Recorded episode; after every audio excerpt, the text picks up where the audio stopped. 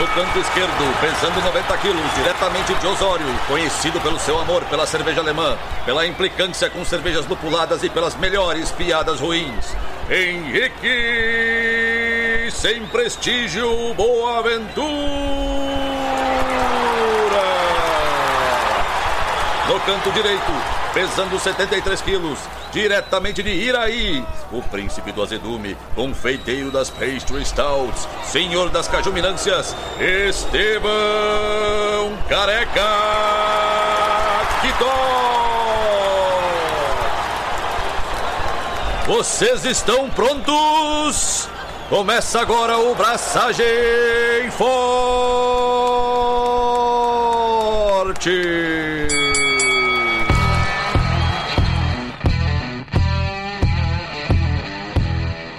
E aí, galera, Estevão da Suricato aqui. Alô, Loite, Henrique Boaventura e Balsamo Bengue.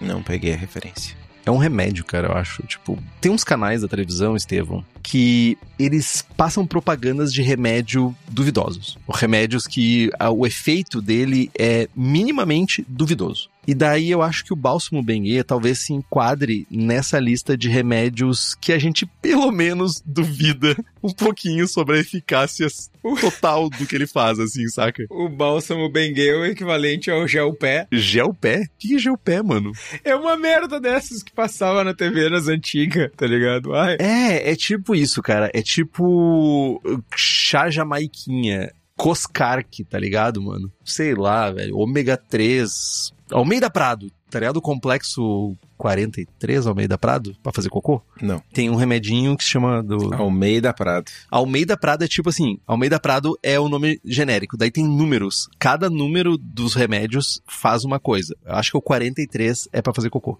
Forçar, no caso, né? Fazer cocô. Tipo, purge, tá ligado? tipo, tu toma um remédio, tipo assim, purge. acho que 43, 52, eu acho. Ó, o Marcos Seixas disse: bálsamo bengue é tipo canela de velho. As duas coisas são unknown pelo Estevão. Mas, Estevão, antes de a gente se afundar aqui até o pescoço em processos legais, assim, né? Eu não me afundei em nada, mano. É tu que tá te afundando sozinho aí. Não, mas é, meu, bálsamo bengue, mano. É tipo emplasto sabiá. Mano, tu ia avançar, mano. Emplasto sabiá. Tu ia avançar. Me conta, Estevão, o que você tem feito da sua vida? Ai, além de passar vergonha. Além de passar vergonha ao vivo. Então, jovens, algumas novidades. Dia 24, sábado, faremos o lançamento da primeira serva da Sacramento do Zontinha, que já participou algumas vezes aqui conosco no programa, lá na Cubo, lá no Mercado Paralelo. A gente tá produzindo o Sacramento agora na Cubo vai ter o lançamento da Prece Cósmica, que é a Reise IPA da Sacramento, que medalhou no Campeonato Brasileiro de Cervejas. Vai ser um lançamento simultâneo em Chapecó e aqui na Cubo do Mercado Paralelo, sábado 24. Como é que é o nome da serva? Tá bem massa a serva. Bem, bem massa. Prece Cósmica. Zonta tem nomes inventivos. É o nome de uma música de alguém. Deve ser uma pessoa que não faz uso de drogas, né? Acho que não. Mas, enfim, tô bem empolgado. Por sinal, Zontinha chega aí amanhã, depois. Ô, mano, gente, desculpa. É dos secos e molhados, velho. Tipo assim, tem meu respeito. Eles usavam drogas, então, tipo, enfim. Enquanto tu não sabia que era dos secos e molhados, era tipo, vou criticar Free Fire. Era uma banda genérica que usava drogas. Agora é tipo, os secos e molhados que usa drogas e é bom. Entendi. Tá bom. Além disso, várias suris a caminho, várias, várias, várias coisas novas na fila aí. E tô ansioso, mano. Tô ansioso. Prometemos, ah, não cumprimos, mas vamos cumprir. Uma segunda-feira comum. Vamos cumprir o concurso do Braçagem Forte. Vai sair. Preparem as panelas. Já anunciamos que vai sair em 2023. Já anunciamos um mês que já não vai cumprir mais, já vai ser outro mês. Mas fiquem atentos nesse canal aí. Semana que vem, talvez segunda que vem, vai ser divulgada a data do concurso. Eu, a gente só tem um objetivo, Estevão. A gente não pode virar o velho do Slow, velho. Não dá pra virar isso, mano. Mano, não, a gente não pode virar o ano, mano. Tem critério. A gente não pode virar o ano. Não, não, a gente não pode virar o velho do Slow, mano. A gente não pode ficar fazendo promessa que não cumpre, velho. Quer dizer, não dá pra fazer sempre promessa que não cumpre, no caso. Ai, ai. Ah, velho, tá, mas enquanto tu não cumpre promessas, o que que tu tem feito ao invés de abraçar queucha? Eu sei que tu tá abraçando outra coisa. Por que, velho do braçagem forte, tu não cumpre as tuas promessas? Gente, eu tive a pior crise de rinite da minha vida, de sinusite. Tipo, entrou o inverno aqui no Rio Grande do Sul. E o inverno gaúcho, para quem não conhece, ele é um inverno que ele separa quem merece ficar vivo de quem merece ficar morto. Ou melhor, morrer, no caso. Tipo, eu estive na, na beirola ali pra cair. Realmente eu tive uma semana infernal de tipo, de crise e crises e crises de espirro e de tosse, sem voz. Passei quase uma semana sem voz. Foi péssimo e a gravação ela atrasou um pouco por causa basicamente disso. Então, obrigado aí, Inverno Gaúcho, pelas suas peripécias de sempre. Mas antes de eu cair de doente, eu fiz o meu teste com equipamento 100% elétrico. E pensa numa pessoa faceira com um equipamentinho que ficou, sabe quando tá certo, ficou, levou muito tempo para ser criado esse equipamento. Fiz várias, várias projeções do que deveria ser e não deveria ser, mas tipo, pensa um equipamento que rodou 100%, assim, sabe? Sem falhas, sem problemas, tudo certinho, fervura sem precisar de dimmer, com uma, uma intensidade boa, sabe? Tudo deu certinho. E eu bracei uma International Amber Lager. Olha que coisa deliciosa para ter em casa. Quem nunca pensou em ter na torneira uma International Amber Lager? Eu não, por exemplo. Eu nunca pensei. Tipo, e vou ter 20 litros dessa desgraça em casa. O nome da minha cerveja, inclusive, se chama Sweet Sweet. Por quê, né? Enfim. E eu queria também dar os parabéns para todos os vencedores e vencedoras do Nacional das Servas. Tivemos a premiação final de semana passado, talvez? Final de semana passado, acredito, lá pelo dia 12, talvez. E tivemos vários apoiadores e apoiadoras do Braçagem Forte que ganharam medalhas e já estão devidamente reconhecidos e reconhecidas lá no Hall da Fama do Braçagem Forte, lá cheio das medalhas, cheio das premiações. Então, meu parabéns a todo mundo. Espero que continuem aí sua trilha de, de, de, medalhas enriquecida por metais, views metais, vis metais, não sei, viu no plural. Vis. Vis metais. Vis-a-vis. Não, não, não sei se guardem a palavra certa, mas em novembro tem oportunidade para ganhar mais medalhas. Fica a dica. É uma, tipo, subliminar. Fica a dica. Bom, gente, episódio 191, Madeira. Falaremos de madeiras brasileiras e brete. Não necessariamente unidas em uma só cerveja, mas falaremos de ambos os tópicos hoje. Mas antes disso, relembrando que a gente sempre tem uma série rolando, já falamos sobre os off flavors na série Será que deu ruim? Falamos sobre lúpulos, sobre o início, né, o de volta ao início, como fazer cervejas de forma descomplicada e tivemos a série de maltes. E agora a gente está falando de madeira. Os assuntos já foram divididos no episódio 178, que era a introdução à madeira, 184, chips, cubos e espirais, 187, barricas e oxigênio, e hoje no 191, madeiras diferentosas e brete. E encerra, né, Estevão? Encerra a série sobre madeiras. Encerra. Olha só, a gente prometeu e a gente fez uma série sobre madeiras, viu? Não só de más promessas ou de promessas não cumpridas vive o Braçagem Forte. E tem uma coisa importante também. A gente já, já fala qual vai ser a próxima série, Estevão? Não. Não porque tu tá com medo, né, da próxima série, né? Sim. Bata, eu também tô bem favoradinho. Não, não, não promete, mano. Menos promessa, velho. Por que que tu sempre pode pegar e dar-lhe com a língua nos dentes e eu não posso? Tu sempre pega assim, não, não, não vou falar, falei. Qual é a promessa mais antiga não cumprida dessa birosca? Eu fazer que eu pra ti? Te quebrei, né?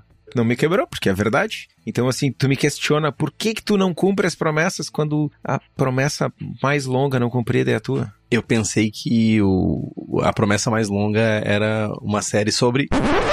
Não, não vou falar. Mas sabe quem é que pode saber mais informações sobre isso? Que se clamarem com devido afinco, a gente libera qual vai ser a próxima série, são os nossos queridos apoiadores e apoiadoras do Braçagem Forte, que tem vários benefícios, sorteios de equipamentos, livros e merchans, tem também merchans exclusivos feitos para apoiadores, está na hora, inclusive, Estevão, da gente liberar essa camiseta nova, e a participação do melhor grupo de WhatsApp cervejeiro do país. Se você quiser ter acesso a tudo isso, e além disso, acompanhar ao vivo a gravação, como várias pessoas estão fazendo neste exato momento aqui agora, Faça como Alan George, Carlos Alberto Poitevin, Diogo Longo, Felipe Augusto Kintzer, Felipe Lécio, Gabriel Henrique Franciscon, Gabriel Mendes Souza Martins, Christopher Murata, Luiz Henrique de Camargo, Ricardo Luiz Bonato, Ricardo Peixoto Gonçalves, Rodrigo Veloso e Wellington de Oliveira Ferreira, além de um secto de outras pessoas mais, e nos apoie pelo link do Apoia-se, que é o apoia.se barra forte. O link tá aqui no post. E se você quiser, eu mando diretamente pro seu inbox. É só me dizer assim, ah, eu quero te apoiar. Ah, tá aqui, ó.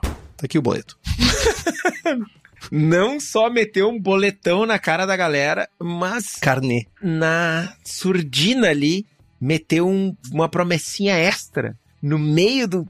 Ah, que vamos fazer uma camiseta nova e tal. Mano, que sanha é essa de prometer coisas que tu não vai cumprir, velho? Aprendi com o maior deles, Estevão. Entendi. O Promessinha. Zé Promessinha. Zé Promessinha. Zé Estevão Promessinha que toca. Ok, justo.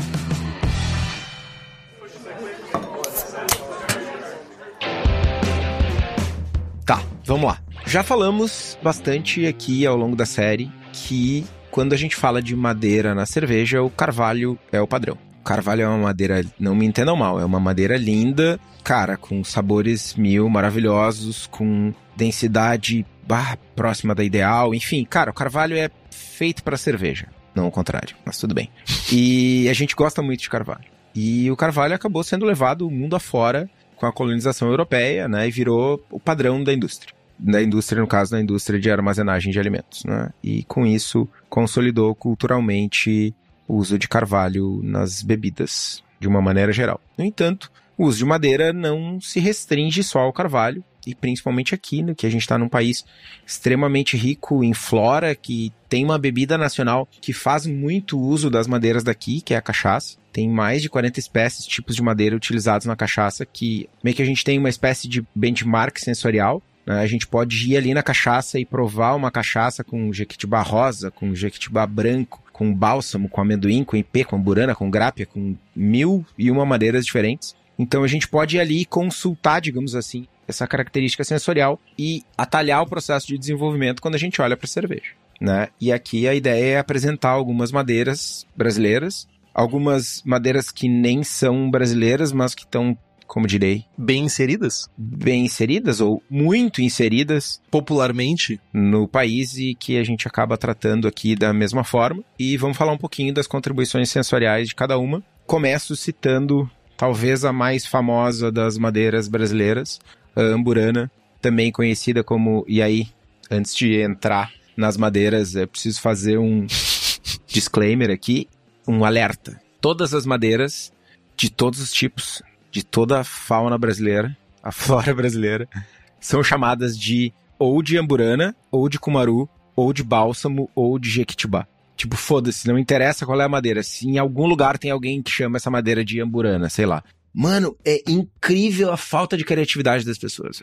Mas sabe o que é mais incrível ainda, Estevão? É que você fez uma pauta que vai ajudar as pessoas a entender melhor isso. Isso é o mais incrível. Cara, no guia da Embrapa das madeiras brasileiras, como é que é o nome do guia? Pra eu dar o nome certo. Guia Embrapa das madeiras brasileiras. Espécies arbóreas brasileiras. São cinco livros. Cara, tem umas 3 mil páginas. Tem, tipo, metade das páginas é tipo assim, Amburana, nomes comuns. E aí é uma página inteira de nomes comuns, tá ligado?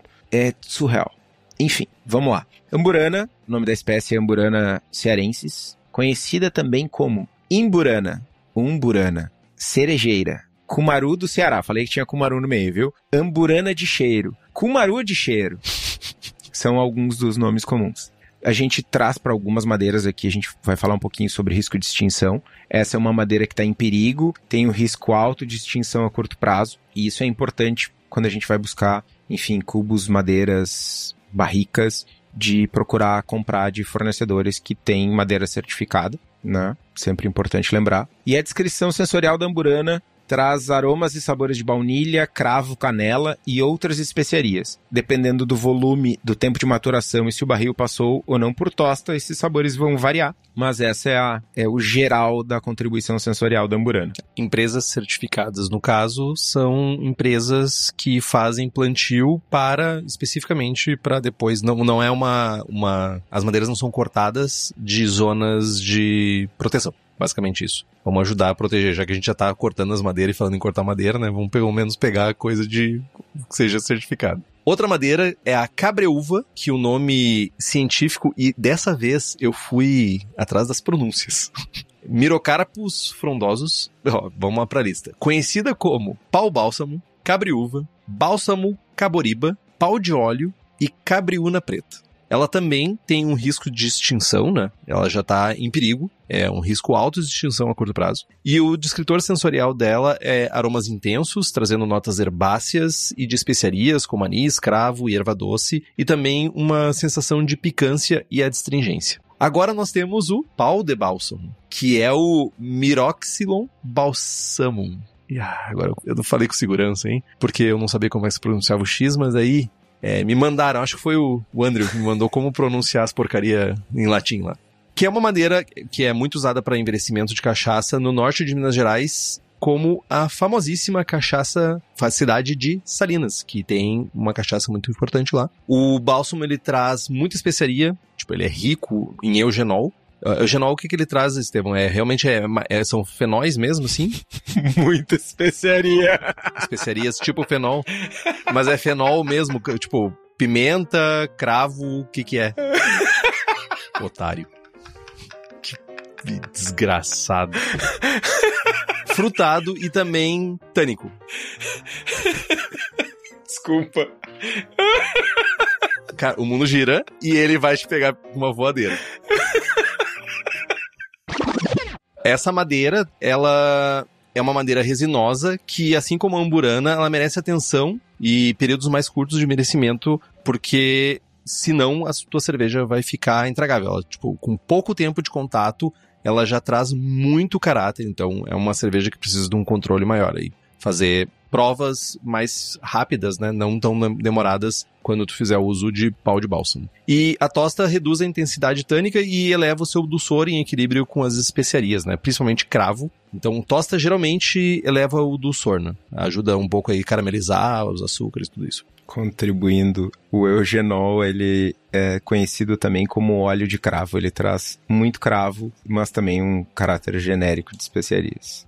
Mas cravo é o a característica sensorial majoritária. Muito obrigado, otário.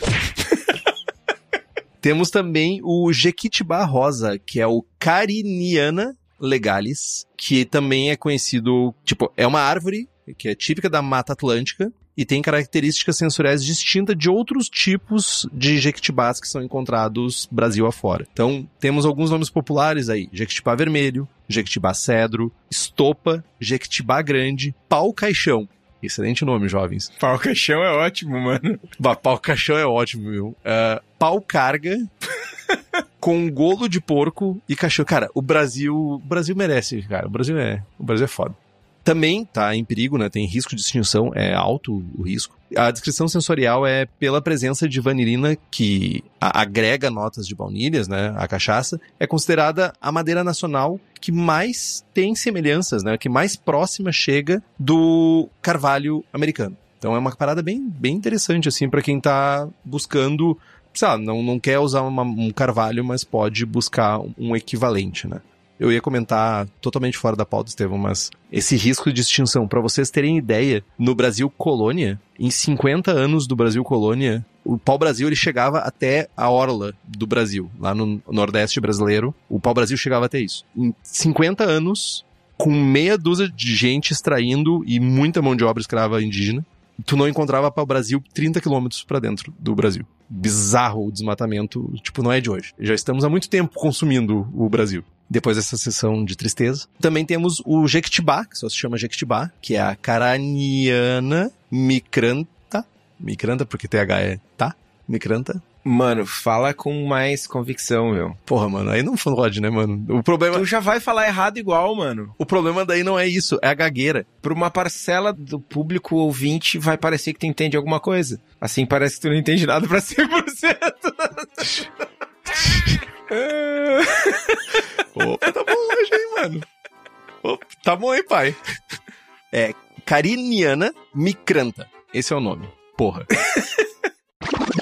Tem algumas espécies diferentes, né, de jequitibás que são utilizadas para armazenamento e envelhecimento de bebida, né? Tipo, a gente já viu a outra, o outro tipo, né? Que a gente, que é o Jequitibá rosa. Então, essa aqui, ela é conhecida popularmente como castanha de macaco e é uma árvore da floresta amazônica. E a madeira é considerada neutra, contribuindo, tipo, a contribuição para a bebida, ela é muito pouca. Vai ser muito leve e a, mais puxando, ah, um leve, uma leve contribuição perceptível mais como agradável do que propriamente uma percepção mais forte do que como o Jequitibá rosa. E quando é tostado, ele também vai ter contribuição aí de alguns elementos vanílicos que intensificam o doçor da bebida. Vai trazer um pouquinho mais de caráter doce. Quem já consome cachaças, quem já teve oportunidade de beber cachaças com caráteres diferenciados, ou pelo menos conversar com pessoas que manjam, e é muito massa conversar com a galera que manja de cachaça, esses descritores são muito conhecidos. Assim, olha, essa madeira traz um caráter mais de baunilha, isso aqui é coco, isso aqui é dulçor, esse dulçor não é da cachaça, é dulçor é da madeira, é bem interessante. Para quem é da região de Porto Alegre, tem um. Não tá pagando nada, mas é divertido. No mercado público tem uma cachaçaria que o pessoal manja muito de cachaça e é muito legal conversar com o pessoal que eles dão dicas muito boas. Vamos lá, continuando com as madeiras. Ariribá, que é o Centrolobium tormentosum, também conhecido como Ariribá vermelha, Ariribá rosa, Araruva ou Putumuju. Eu acho que para os jovens fazedores de cerveja, o Putumuju acaba sendo o nome mais conhecido por conta do kit da Dorna Havana, que tem os dadinhos, 10 dadinhos de madeiras diferentes. Vem. Que deveria estar tá pagando a gente, mas não tá. Deveria, deveria. Mas, né? Tá aí uma oportunidade, né? Enfim. Agora vai ter oportunidade por quê? Já, já falamos? Porque a gente pode falar mais vezes, Henrique. Boa. Vamos lá. Risco de extinção tem pouca probabilidade de extinção nas condições atuais. Traz um caráter floral intenso e, quando tostada, essa madeira traz aromas de frutas vermelhas, especialmente morango. É uma das madeiras que mais confere corpo à bebida por ser rica em glicerol e cara, eu preciso fazer um comentário que é o seguinte: descrições assim são capciosas. Porque eu tenho certeza que tem uma galera, tipo, bah, vou usar essa madeira e vai dar gosto de morango e tal. E de todas as madeiras que eu testei, a que eu menos curti foi Putumoju. Eu me lembro de documentar sobre isso. Eu me lembro quando eu pedi uns dadinhos de madeira para ti, tu falou assim, cara, pega qualquer uma, menos Putumoju. Menos essa. Enfim. E aí, vale para todo tipo de ingrediente, né? Não necessariamente a característica sensorial do ingrediente, aspas, in natura, ou antes do uso na cerveja, vai traduzir, vai se transferir essa característica para a cerveja acabada, né? Por isso é sempre importante testar. Próxima madeira, castanheira, é a Bertolettia excelsa. A castanheira é conhecida popularmente como carvalho brasileiro. Mais uma, né? Tem mais de um carvalho brasileiro aí. Vocês já viram que a galera não é muito criativa. Por ser rica em vanilina, traz aromas associados à junção do tostado com baunilha, chocolate, caramelo. Após a tosta, tem uma redução de intensidade vegetal de madeira nova e traz um, um enriquecimento sensorial com uma característica de castanhas, meio óbvio. A castanheira, ela está em extinção e tem o seu corte proibido. Se eu não estou enganado, tem uma fazenda só na Amazônia que tem a certificação para cortar, enfim, porque eles produzem, eles têm mais de um milhão de plantas eh, de castanheiras e aí eles cortam as castanheiras plantadas, que é uma árvore que demora aí até 70 anos para atingir um tamanho grande, que eu confesso que eu não sei, mas é bem grande. eu não sei quantos metros é, mas enfim, não pode cortar. Próxima madeira, o cumaru, que é o Dipteryx odorata. O cumaru é rico em cumarina, que é um metabólito encontrado em diversas plantas, como a erva doce e o guaco. O aroma remete à baunilha com bastante intensidade, por isso acaba que a cumarina é amplamente utilizada na indústria de cosméticos e de aromatizantes e tal. A madeira do cumaru vai trazer dulçor e um caráter de especiarias elevado e uma resinosidade mediana. Acaba que a amburana também tem bastante cumarina e ela acaba sendo um pouco mais famosa, enfim, mais utilizada que o cumaru. Aí temos um, uma madeira que eu imagino que as pessoas não esperavam ouvir isso. Primeiro que o Marcos lembrou de uma madeira que a gente acabou não falando, né? A gente não falou da famosa canela merda, que segundo ele se chama canelos merdenses. Melhor nome. Isso não existe, gente, eu acho. Mas seria muito bom ter um nome latino assim. Latino não, em latim. Enfim, eucalipto ou eucalipto SPP, something something. Esse eu falei com convicção, Estevam, para você não me cozinhar. Ela não é uma árvore nativa brasileira, né? Mas ela é uma árvore que se adaptou muito bem ao clima. Ela vem lá da Oceania. Tem muitas variedades, né? Muitas espécies distintas de eucalipto. E nem todas são adequadas para o envelhecimento de bebidas. Aqui no Brasil é muito comum ter chamar de eucalipto cheiroso, por exemplo, e eucalipto não cheiroso mas provavelmente tem muito mais variedades do que isso. O eucalipto cheiroso é usado para fazer infusão, para medicamento e tal. Onde eu corro tem isso, inclusive. Quando é utilizada a espécie correta e com tratamento devido, né, a madeira, o eucalipto ele tem proximidade, né? Ele se aproxima sensorialmente das características do carvalho europeu. E, tipo assim, deixando de lado o preconceito de ser uma madeira mais, sei lá, qualquer madeira, um pouco nobre, por assim dizer, para as tanoarias, né? E com características que podem lembrar até pasta de dente. Não me lembro de ter provado o eucalipto para chegar nesse ponto de pasta de dente. Mas é, né? O caráter da folha mastigada, ela é um, um caráter meio herbal, assim, meio refrescante, então pode ser daí. E essa madeira ela vai conferir à bebida um dulçor elevado e equilíbrio entre frutado, castanhas e especiarias.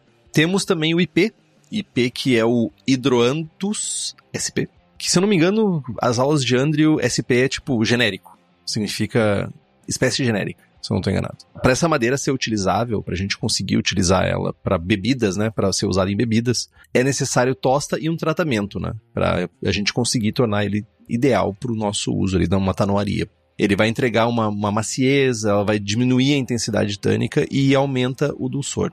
Então essa madeira ela traz, vão trazer sabores muito relacionados assim a nozes e castanhas. Mas lembrando o que o Estevão disse, tipo assim, use a madeira, mas não espere, nossa, chá de nozes castanhas, como se houvesse chá disso, mas né, não vai ser gritante o, o reflexo, né, dessa madeira na bebida. Temos a jaqueira, que é Artocarpus eretophilos. Heterophilos. O que, que eu falei? Eretophilos. Heterophilos. Heterophilos. Artocarpus heterophilos. A gente já, já percebeu que o meu forte não é latim, né?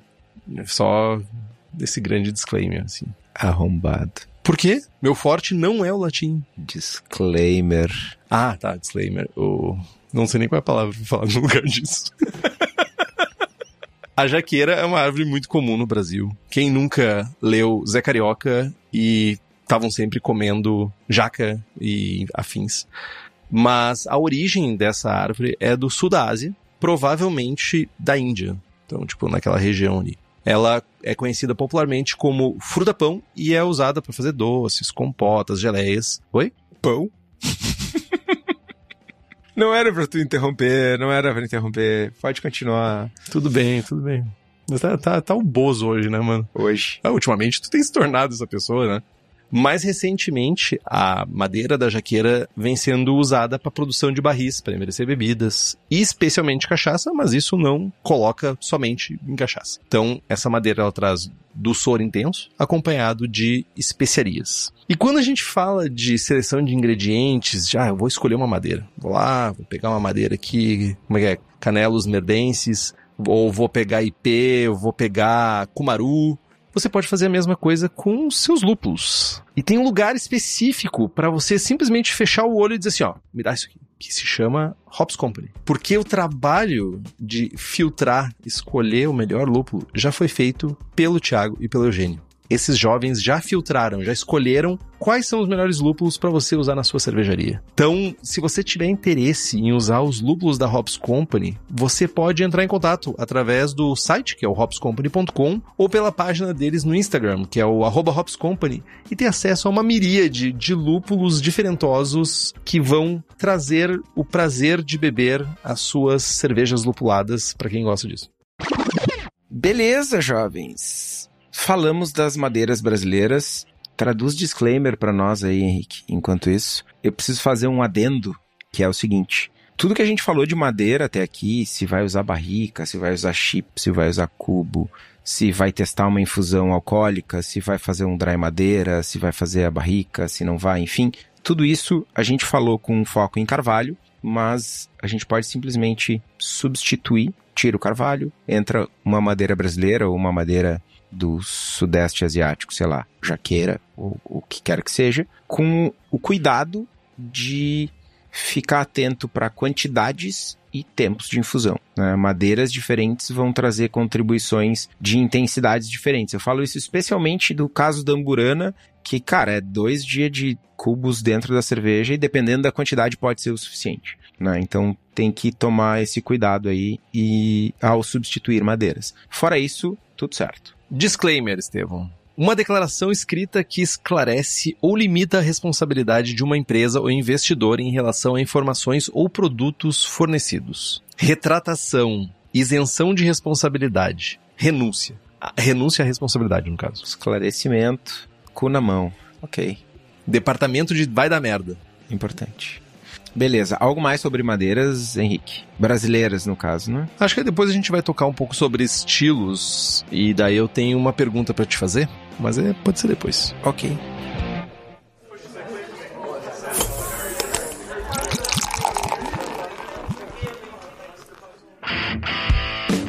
Vamos para o nosso próximo tema do programa, é um programa 2 em 1. Um. Vamos falar brevemente sobre Blet. O que é a famigerada Blet? Bom, a gente já falou lá no episódio 33. A Blet é um fungo, a Brettanomyces é uma levedura tal qual a Saccharomyces. Mas ela tem uma característica importante que é a preferência por fermentar glicose na presença de oxigênio, produzindo etanol e ácido acético, ao contrário da Saccharomyces, que quando na presença de oxigênio ela tem a fermentação inibida. A Brett ela é capaz de fermentar uma ampla variedade de açúcares, né? Todas as cepas podem fermentar glicose, muitas cepas podem fermentar sacarose, frutose, maltose, embora em ritmos diferentes da fermentação da glicose. E isso acaba fazendo com que a Brett seja um, uma levedura meio bombril, assim, mil e uma utilidades. Paga nós, bombril. Cara, fermenta de tudo, consome tudo, tem oxigênio, continua fermentando, isso é extremamente importante num ambiente de barrica, porque como a gente já viu, as barricas são porosas e o líquido evapora e tem oxigênio na superfície. Quando em contato com esse oxigênio, a brete continua fermentando. Né? E aí, enfim, produz álcool, é verdade, mas também produz ácido acético. Por isso a importância de a gente limitar o acesso de oxigênio à nossa cerveja quando ela está no barril. As cepas de brete, elas produzem enzimas que são a alfa e a beta glucosidase. Elas são a beta é intracelular, ela atua em açúcares que são transportados para dentro da célula, né, através da parede celular, enquanto a alfa ela é tanto intracelular quanto extracelular, ou seja, liberada, ela joga no ambiente essa enzima que vai degradar açúcares e depois ela vai consumir esses açúcares internamente. Glucosidade, glucosidase ou glicosidase? Não sei.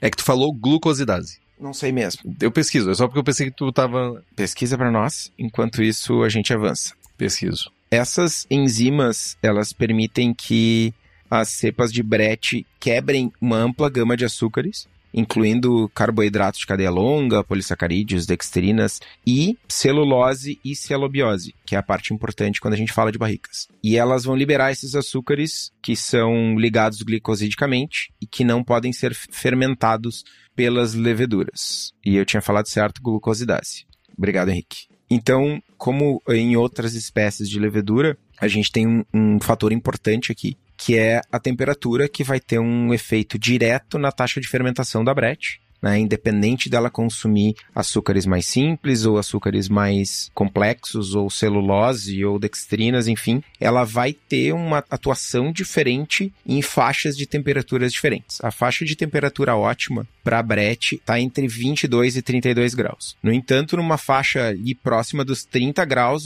existem estudos relatando aromas típicos de enxofre, autólise, enfim, sabores indesejados na cerveja. Já numa faixa mais próxima do limite inferior, a taxa de fermentação é de cerca da metade da velocidade normal, né? E ainda assim, apesar dela se reproduzir em temperaturas tão baixas quanto 15 graus, por exemplo, o crescimento vai ser muito lento e a metabolização de carboidratos, não só de carboidratos de uma maneira geral, mas é, diminui e a metabolização de celobiose acaba cessando para algumas cepas. Por isso, existe um cuidado aí quando a gente vai armazenar, manter a nossa cerveja numa barrica, numa cave e tal. Vou manter as cervejas limpas numa temperatura baixa, próximo ou abaixo de 15 graus, para diminuir reprodução de brete, para diminuir metabolismo de brete. E quando eu tenho barricas que tem o Aged Sours, que tem cervejas wilds, enfim, com brete, eu vou manter elas numa temperatura mais alta para proporcionar um, um, metabolismo da brete, enfim, e que a brete possa produzir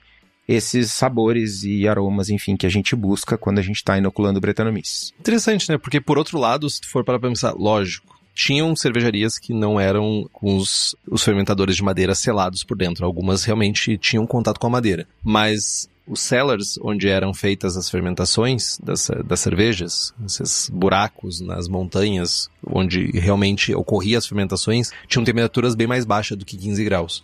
Então, tipo, as cervejas lagers que eram fermentadas nesses lugares, elas provavelmente tinham menos esse caráter selvagem, eram cervejas mais limpas, porque inibia também, se tivesse breta, e muito provavelmente tinha, porque era madeira e devia estar cravado dentro da madeira de breta, mas como eram temperaturas aí na faixa dos 6, 4 graus, até máximo 8 graus aí, então inibia muito o crescimento de brete, né? Tem, é uma parada bem interessante. Se tu for pra pensar explica por que, que eram tão limpas as cervejas, além do longo lagering feito que permitia que subprodutos de fermentação fossem reabsorvidos, etc, etc, etc, etc. Cara, e tem uma coisa que é bem curiosa, assim. Existe a capacidade da brete consumir celobiose está associada, como é que eu vou dizer isso sem parecer um... Enfim, existe uma, um consenso de que a brete sobrevive na madeira e de que a madeira é um condutor de brete, mesmo quando a gente está falando de ah, barricas para vinho, barricas para cerveja limpa e tal. E o motivo por muito tempo que se achou era de que ah, a brete sobrevive na madeira porque ela consome celobiose. Só que tem alguns estudos que eles identificaram que as cepas de brete ambientadas em cerveja, né, culturas coletadas em cerveja, elas não consomem celobiose e que as cepas que foram coletadas no vinho consomem. E aí tem muita gente que, tipo, não, eu quero usar brete e eu vou fermentar na madeira justamente porque eu quero que essa brete consuma a celobiose porque ela vai dar o funk certo na madeira. Isso não é bem, não tá bem comprovado. Linear. Não é tão linear, exatamente. E tem muito mais estudos sobre brete no vinho do que na cerveja, né? E a galera do vinho, ah, eu vou usar a mesma madeira, a mesma brete, a mesma temperatura de fermentação, mesmo tudo, porque tem a cepa de brete, a strain certa que vai dar o gosto certo, porque vai ser só um pouquinho, e aí o cara faz o vinho na safra seguinte e tá ligado? Cela de cavalo para tudo que é lado e vômito de nenê e coisas porque a expressão sensorial da levedura ela é muito função dos nutrientes e do que ela está consumindo. E quando a gente fala de vinho, mais especificamente do que quando a gente fala de cerveja, o que a Brett consome no vinho é função da safra, né? Porque, enfim, choveu mais, a uva tem mais nutriente ou menos nutriente, enfim. É muito mais função da safra do que função. O mosto não é o mesmo, essencialmente, né? A densidade do mosto muda, nutriente muda tudo. Então é, é um terreno nebuloso ainda. Esse comportamento da Brett, ele é um pouco mais. Não sei se randômico, é inesperado ou pouco mapeado. E sinto que vai continuar assim, né? Porque o que parece é que as pessoas não têm tanto interesse em desmistificar, né? Em colocar no papel as coisas é, no, sobre a madeira ou sobre as interações com a madeira. Ainda assim, parece que se enxerga muito como uma parada mágica, tipo, deu certo porque deu, sabe? Cara, eu acho que não é nem isso, mano, mas, tipo, olha a quantidade de gente tomando American Lager e a quantidade de gente tomando lambique, tá ligado? Ah, mas tem muito mais estudos sobre lúpulo, por exemplo, tipo... Pois é. Tem muito mais estudos sobre lúpulo, mas, tipo, as leveduras, elas estão há muito mais tempo sendo feitas com cervejas. Tipo, o lúpulo como um caráter tão diferencial na cerveja é recente. Sim, mas é recente, mas tem grana envolvida, né? Quero muito usar o lúpulo tal e estou disposto a pagar um milhão de vezes mais porque vende. Não é à toa que tem 20 tap de pano bar e tem, tipo, uma Pilsen e uma Weiss, tá ligado? Uma Red. Tenta botar três tap de sour num bar para ver o que acontece. Não vende, mano. Se não vende, não tem grana. Se não tem grana, não tem investimento em pesquisa. Não, tá certo. A tendência é que a gente olhe para dentro da bolha, né? Tipo, a gente pensa assim, nossa, Trefontaine, tipo, porra, Cantillon. Mano, sei lá, 20 garrafas que surgem no mercado versus um zilhão de IPAs sendo vendidas. De maneira alguma, só para ficar claro, isso não é uma crítica ao mercado, não é uma crítica às pessoas que fazem, não é uma crítica às pessoas que, que pesquisam ou que deixam de pesquisar, é só o fato, mano. O IPA vende mais do que qualquer outro estilo artesanal e Pilsen, Pilsão na massa, American Lager vende zilhões de vezes mais que IPA e, meu, é a vida. Não, e tipo, mano, eu acho que é, tem que dar o um mérito para quem faz, tá ligado? Quem faz essas cervejas não limpas, por assim dizer, e, e, corre riscos diários de estragar um lote porque tá fazendo uma coisa diferente, mano, tem muito menos controle aqui, mano. Muito menos controle. Mas a gente tava falando de estilos, né? A gente falou aí de Trefontaine, Cantillon, que fazem alguns estilos clássicos, né? Mas tem uns cenários onde a gente pode utilizar brete junto com madeira e, sabe, fazer estilos muito bem feitos do BJCP.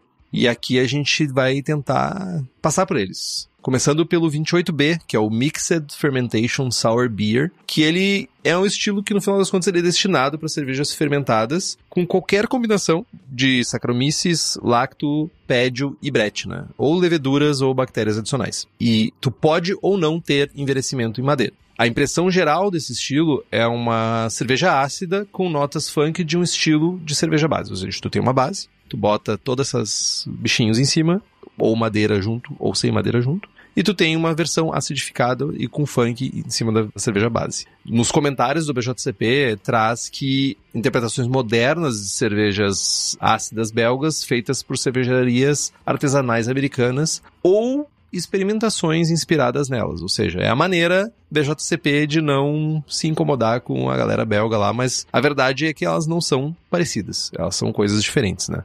O envelhecimento em barris ou madeira é muito comum, mas não é obrigatório para o estilo. E se presente, ele não deve ser o sabor principal ou dominante, porque nós temos uma categoria específica para cervejas com madeira. Temos também a 28C, Wild Specialty Beer, que é destinado a variações de uma cerveja do estilo base das categorias do estilo 28A, 28B ou 28D. Aí essas variações elas podem incluir aí adições de um ou mais ingredientes especiais, envelhecimento em madeiras não tradicionais, que vai dar um caráter significativo, né, que realmente vai fazer diferença e vai ser identificável quando tu tomar aquela cerveja, tipo, sei lá, cedro espanhol, amburana. Ou envelhecimento em barris que anteriormente, né, numa vida prévia, foram usados para armazenar outros tipos de bebidas alcoólicas, né, tipo destilados, vinho, cidra, etc. De uma forma resumida, é uma American Wild Ale com frutas, ervas, especiarias ou outro rolezinho especial, outro ingrediente especial.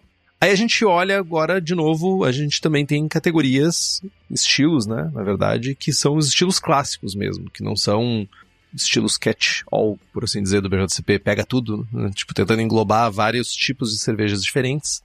Nós temos o 23B, que é a Flanders Red Ale, que para quem já teve a possibilidade de tomar, uma cerveja belga ácida e frutada que é envelhecida em carvalho, tem uma cor marrom avermelhada com sabores de malte tostado, de suporte e uma complexidade de frutas, e o final é seco e tânico e sugere a semelhança com o vinho tinto envelhecido. Acho que é o burgunho, sei lá, começa com bur. O vinho tinto envelhecido. Que começa com bur, borgonha, sei lá. Borgonha acho que é um, não, é bolonha, que é mortadela. É, tem o estilo 23D, que é a Lambic, que é uma cerveja de trigo belga selvagem. Geralmente ela vai ter uma acidez moderada, vai ter notas de funk, né, de funk, e a acidez, ela de certa forma substitui o amargor do lúpulo no equilíbrio. Então, é como se a gente fizesse uma cerveja com dulçor, que tem um caráter de malte, a gente equilibrar com amargor. Aqui na Lambic a gente equilibra com essa acidez. E ela é tradicionalmente servida sem carbonatação e é uma bebida de cafés, assim, como se fosse uma bebida corriqueira para ser tomada do, no dia a dia, assim. Até porque ela não. Apesar de que cervejas belgas geralmente são associadas com cervejas que têm um caráter alcoólico muito elevado, essas cervejas não necessariamente têm um caráter alcoólico muito elevado. Na verdade, boa parte delas aí ficam na faixa dos 4,5, no máximo 6, assim. No máximo 6. Temos também a 23E, Goose, que é uma cerveja de trigo belga, também selvagem, muito refrescante, altamente carbonatada. Ela tem uma, uma acidez que ela é agradável e ela principalmente é equilibrada. Então ela tem um caráter de cerveja selvagem, que pode ser aí desde complexo e variado, e ela combina sabores ácidos, de funk e frutados numa cerveja bonitinha ali, bem massa. E também temos a 23F Fruit Lambic, que é uma cerveja de trigo belga complexa, refrescante e agradavelmente ácida, que combina um caráter frutado fermentado com notas ácidas e um funk de uma gueuse. Lembrando que boa parte, para não dizer a grande maioria das cervejarias que produzem esses estilos clássicos belgas fazem fermentação em barris de madeira. Ah, mas tem caráter ou não tem? Aí vai variar muito. Tem, por exemplo, a Cantillon tem barris novos, alguns barris novos. Boa parte dos barris da Cantillon são barris que já fermentaram muita cerveja. São os barris velhos, que muitos deles provavelmente já perderam o caráter de madeira e estão mais ali realmente pelos micróbios presentes no, no ambiente. Tu tinha um questionamento para fazer antes, não era agora? É agora mesmo. Eu queria saber, Estevão, se a gente falou aqui, aqui no Brasil, é muito comum e é muito fácil de distinguir uma cachaça pura, pura quando eu digo sem envelhecimento e madeira, de uma cachaça com envelhecimento e madeira. Eu não sou um apreciador da bebida, mas para mim, às vezes que eu tive a oportunidade de tomar boas cachaças envelhecidas em madeira, era nítido a diferença que tinha entre uma cachaça com e sem madeira. E daí eu fiquei pensando se a gente não poderia usar cachaças com caráter forte de madeira como aditivo na cerveja para trazer essa madeira, sabe? Tipo, usar ela como se fosse o meio de transporte do caráter de madeira. Entendi. Acho que não. Vai trazer muito mais álcool do que madeira, né? Muito mais álcool do que madeira, muito mais sabor de cachaça mesmo. Em todos os testes que eu já fiz, ah, vou fazer uma infusão alcoólica aqui de cubos para testar. Eu peguei o, o kit, ó, Henrique. De novo, eu falando do kit da Dora na Savana. Viu como eles têm mais oportunidades de nos patrocinar? Sim, e não fizeram isso até agora. Tô esperando ainda, mas tudo bem. Fiz o kitzinho lá, botei 30 gramas de madeira em cada recipiente e, sei lá, vodka em quantidade suficiente para cobrir, sei lá, 50 ml de vodka. Cara, é, é tipo, fica marrom, fica muito escuro é muito, é grosseiramente mais concentrado do que uma cachaça com madeira. Uma cachaça com madeira, o objetivo do cachaceiro, do fabricante de cachaça é. Alambiquer? Cara, cachaceiro. Quem faz cerveja é cervejeiro, quem faz cachaça é cachaceiro. Alambiquer foi ótimo. Pode ser alambiquer, velho da pessoa do, do alambique lá que está fazendo, envelhecendo a cachaça, o objetivo é fazer uma bebida equilibrada com características de madeira e, e, e da aguardente, né? Não extrair o máximo de madeira possível com a menor quantidade de álcool possível. Né? Então, acho que não. Talvez funcionaria numa cerveja muito, muito, muito leve, mas ainda assim ela ficaria muito, muito alcoólica, por que não? É, o que eu pensei. Talvez seja um, realmente uma cerveja muito leve, que não tenha nada de caráter de lúpulo, que sabe, tipo, muito suave, daí e, e, talvez o contraponto seria ter uma cachaça com caráter de madeira muito presente. Não adianta pegar uma cachaça com pouco envelhecimento e achar que vai trazer contribuição. Né? Pois é. Testem. Eu não acredito que vai funcionar, mas testem. Sempre bom ter as pessoas testando e concordando comigo depois. Não, brincadeira, brincadeira. Mas é real, acho que vai ficar pouco intenso. Mas, cara, tem uma coisa que não precisa testar, que é nítido, é todo mundo sabe, mas a gente fala de novo, é que na Levtech, além de toda a qualidade das leveduras, tu compra várias bretes diferentes, inclusive bretes isoladas aqui no Brasil, e além de Brett, a Levtech oferece ainda leveduras para cerveja, bactérias, leveduras para outras bebidas, para hidromel, para cidra, para whisky, inclusive para cachaça. E com um atendimento que nenhuma outra empresa do setor tem. E além disso, para quem é profissional, a Levtech oferece ainda mais de 50 tipos de levedura, consultoria em boas práticas de fabricação, controle de qualidade, montagem de laboratório, treinamento de pessoal e banco de leveduras. Então entra lá em levtech.com.br e faz as tuas compras. E beleza.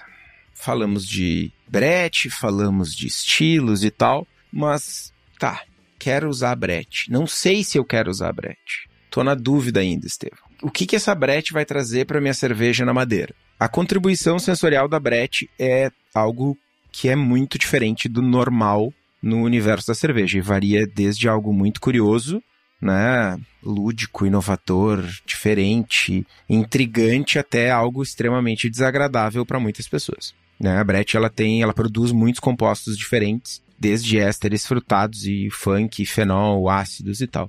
Outra coisa importante salientar é que a Brett, ela vai produzir cervejas mais leves ou mais secas quando ela fermenta sozinha, e isso é atribuído ao, pelo menos parcialmente, à falta de produção de glicerol da Brett. Uma coisa importante, os principais metabólitos secundários de fermentação da Brett, eles foram identificados como o 4-etilfenol e o 4-etilguaiacol, carinhosamente apelidados de 4-EP e 4-EG, e os álcoois álcool isoamílico, 2-metilbutanol, 2-etilhexanol, álcool fenetílico e o etil 2-metilbutirato são os compostos mais comuns e eles vão trazer alguns das características sensoriais que eu vou falar. Mas, cara, tem muitos outros compostos menores e que são produzidos em graus variados e, ou nem mesmo produzidos com dependendo da cepa que a gente está utilizando, né? Mas em alguns casos eles são produzidos em concentrações suficientemente altas para contribuir com o sabor ou aroma de uma cerveja fermentada com brete. Isso é um pouco daquilo que eu falava antes, de que dependendo do meio, dependendo do nutriente, dependendo da composição do mosto, dependendo da cepa de brete, da temperatura, a gente vai ter resultados diferentes, porque são muito diversos os compostos que a brete produz. A expressão sensorial da levedura é muito mais ampla, é um leque muito mais amplo quando a gente compara com uma cepa de, sei lá, Saccharomyces, um 3470 da vida. O S05. É, exatamente. Né? Os tipos e as quantidades de sabor produzidos, eles abrangem um espectro super amplo, espécie, cepa, precursor de aminoácido, presença de oxigênio, nutrientes ou falta de nutrientes. Tudo isso desempenha um papel extremamente importante nesse quebra-cabeça que é o perfil sensorial que a Brett vai trazer. E tudo isso acaba deixando, trazendo uma camada de complexidade a mais e só demonstra o quão foda são as pessoas que fazem cervejas com brete consistentemente ao longo do tempo. Né? É muito mais difícil domar esse tipo de levedura. É isso que eu ia perguntar, ou afirmar, né? Que a, a quantidade de variáveis que tu trouxe aqui para uma cerveja não é jogo fácil, assim. Tipo, tu pode ter um sucesso fazendo a cerveja.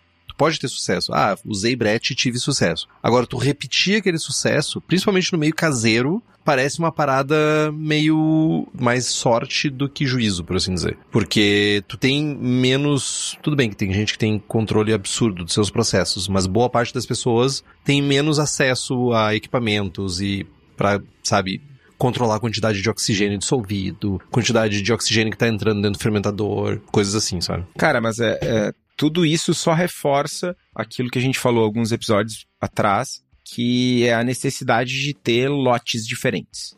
Né? A gente vai ter variação, vai ter um lote ou uma barrica ou um fermentador que vai acidificar mais, vai ter um que vai ter um acético pegado, vai ter um que vai ter um éster pegado. Essa variação é natural, acontece. Inclusive, muitas cervejarias trabalham com isso. Ah, não, eu vou ter X barricas que eu vou inocular pédio.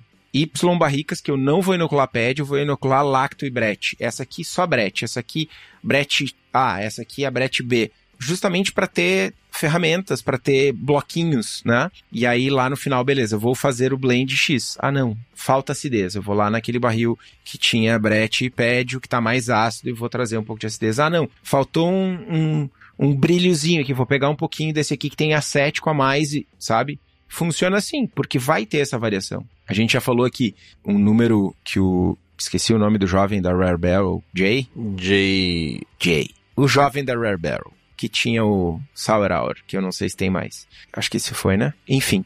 Jay Goodwin. Ele mesmo. Ele falava que um número aproximado de perda de lotes numa cervejaria que não explorava muita inovação era da ordem de 8 a 10%.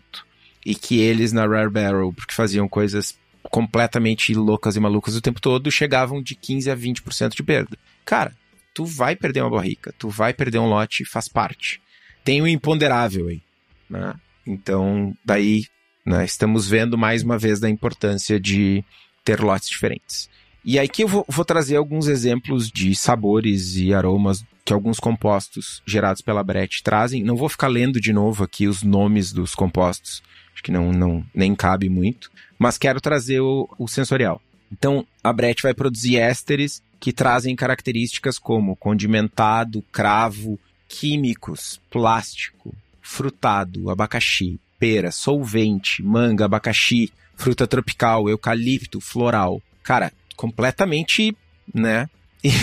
Meu, é um aterro, tá ligado? É um aterro a céu aberto, tá ligado? Em toda a amplitude do espectro, né? Fenóis, plástico defumado, celeiro, suor de cavalo, condimentado, cravo, band-aid, medicinal, ácidos que vão trazer vinagre, vômito, queijo, cera, suor, podridão. Cara, um pouquinho de suor de cavalo numa ceva é bom. É bom. Suor. Podridão não, nunca é bom, mano. um pouquinho de queijo, mano. Às vezes é o que falta para dar o brilho, tá ligado? Mano, depois que eu descobri, mano, que tem um queijo italiano que a galera come com as larvinhas, velho, saindo de dentro do queijo, chamado caso marzo. Eu não duvido de absolutamente mais nada na minha vida. Nada. Mas o Estevão estava falando agora sobre as características que vão ser trazidas, né? A cerveja ou a bebida que usar a madeira com brete, principalmente a cerveja, né? No caso do que a gente está falando aqui. Mas como é que a gente faz o manejo, né? Como é que a gente cuida desse processo? Como é que a gente vai fazer? a gente tem dois caminhos quando a gente fala de brete madeira, né? Ou a gente quer, de alguma forma, se enveredar pelo caminho mais tortuoso, né? Mais folclórico, pouco explorado, mas ainda assim rico, né? E que traz esse caráter selvagem, ou a gente pode lutar contra. Então, quando a gente está olhando mais para cervejas limpas, a gente pode também. Então, a gente tem um lado de cervejas limpas e um lado de cervejas loucaças. Wild. Not so limpas. Not so limpas. Sujas. no caso de presença de brete em cervejas limpas, não tem muito o que fazer uma vez que a gente tem uma cerveja que foi contaminada por brete e com caráter já sensorial advindo da, da brete, a gente não consegue desbretar ela. Não tem como dizer assim, ó, brete, sua hora chegou. Não. Ela já, já está bretada e não dá para ser desbretada. Desbretada é uma ótima palavra, inclusive, Estevam. Uh, mas a gente pode pasteurizar a cerveja para impedir o desenvolvimento de mais aromas e sabores provenientes de breta. Então, tipo, isso é um caminho que a gente pode fazer. No caso de prevenção, a gente falou um pouco sobre isso quando a gente fez. Eu acho, qual foi o programa, Estevão? Foi o último? É, o último da série de madeira, né? Que a gente falou sobre sanitização e sobre processos de manejo de barricas para ter cervejas sem brete ou mais limpas, né? No outro espectro do rolê, que é quando a gente quer explorar brete, a gente pode fazer isso de várias formas. Desde utilizar barricas que já tão contaminadas, né, por brete, até mesmo pegar uma barrica que a gente não sabe que tem ali e jogar no hard, jogar um pitch de, de brete ali para ganhar a competição com os outros micro-organismos presentes dentro do barril. Então, tipo, a gente tem essa gama de variedades, de ações que a gente pode ter quando a gente fala de cervejas brete, limpas, sujas, not so limpas, como diz o Estevam. Mas a gente falando em sanitizante, ah, tu deve estar se perguntando onde é que você deve ir para encontrar sanitizantes, para sanitizar, para ter uma cerveja limpa, para você escolher o que vai ter na sua cerveja. Se você quiser ter brete escolher ter brete, você vai limpar e sanitizar a sua cerveja, os seu, seus equipamentos para só ter brete na sua cerveja. E o lugar para te encontrar esse sanitizante é na cerveja da casa, que tem tudo para te fazer cerveja. Tudo, tudo, tudo. Sanitizante, tem equipamento, tem blete, tem saque, tem tudo. Para quem é da região metropolitana de Porto Alegre, tu pode dar um pulo no espaço da cerveja da casa, na rua Paracatu 220, no bairro Igara, em Canoas, Rio Grande do Sul. Se você não é da região, você pode acessar o site cervejadacasa.com e ter acesso a todos os equipamentos, todos os ingredientes, tudo que você precisa para fazer sua cerveja em casa, diretamente no seu computador. Então, cervejadacasa.com, diz que escutou aqui no Braçagem Forte.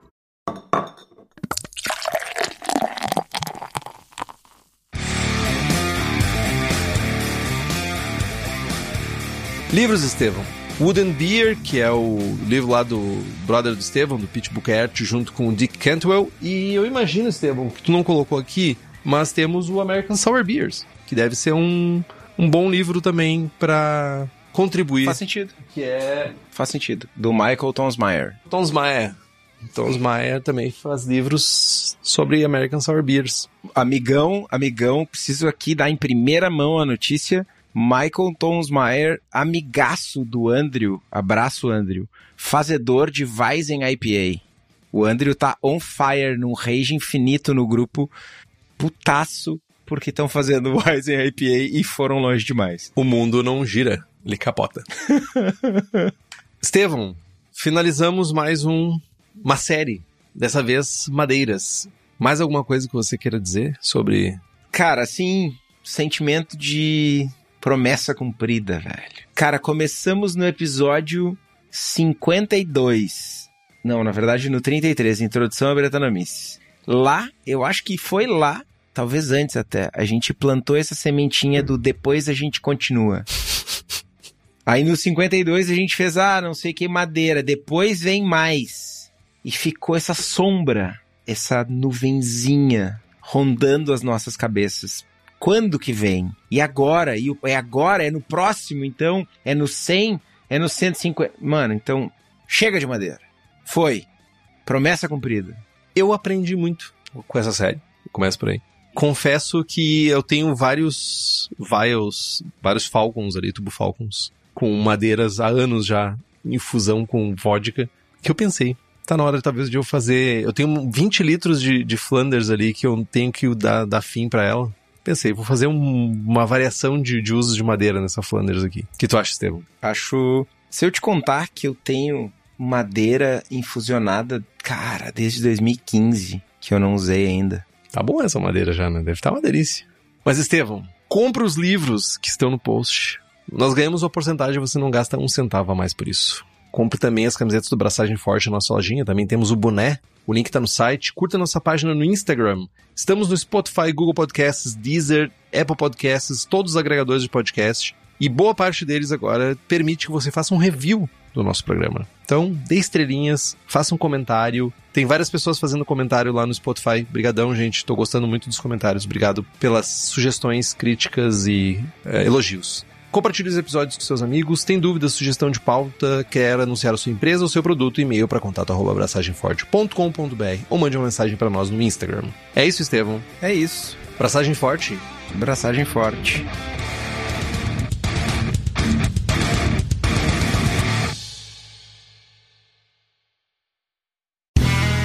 Este podcast foi editado por Play Áudios.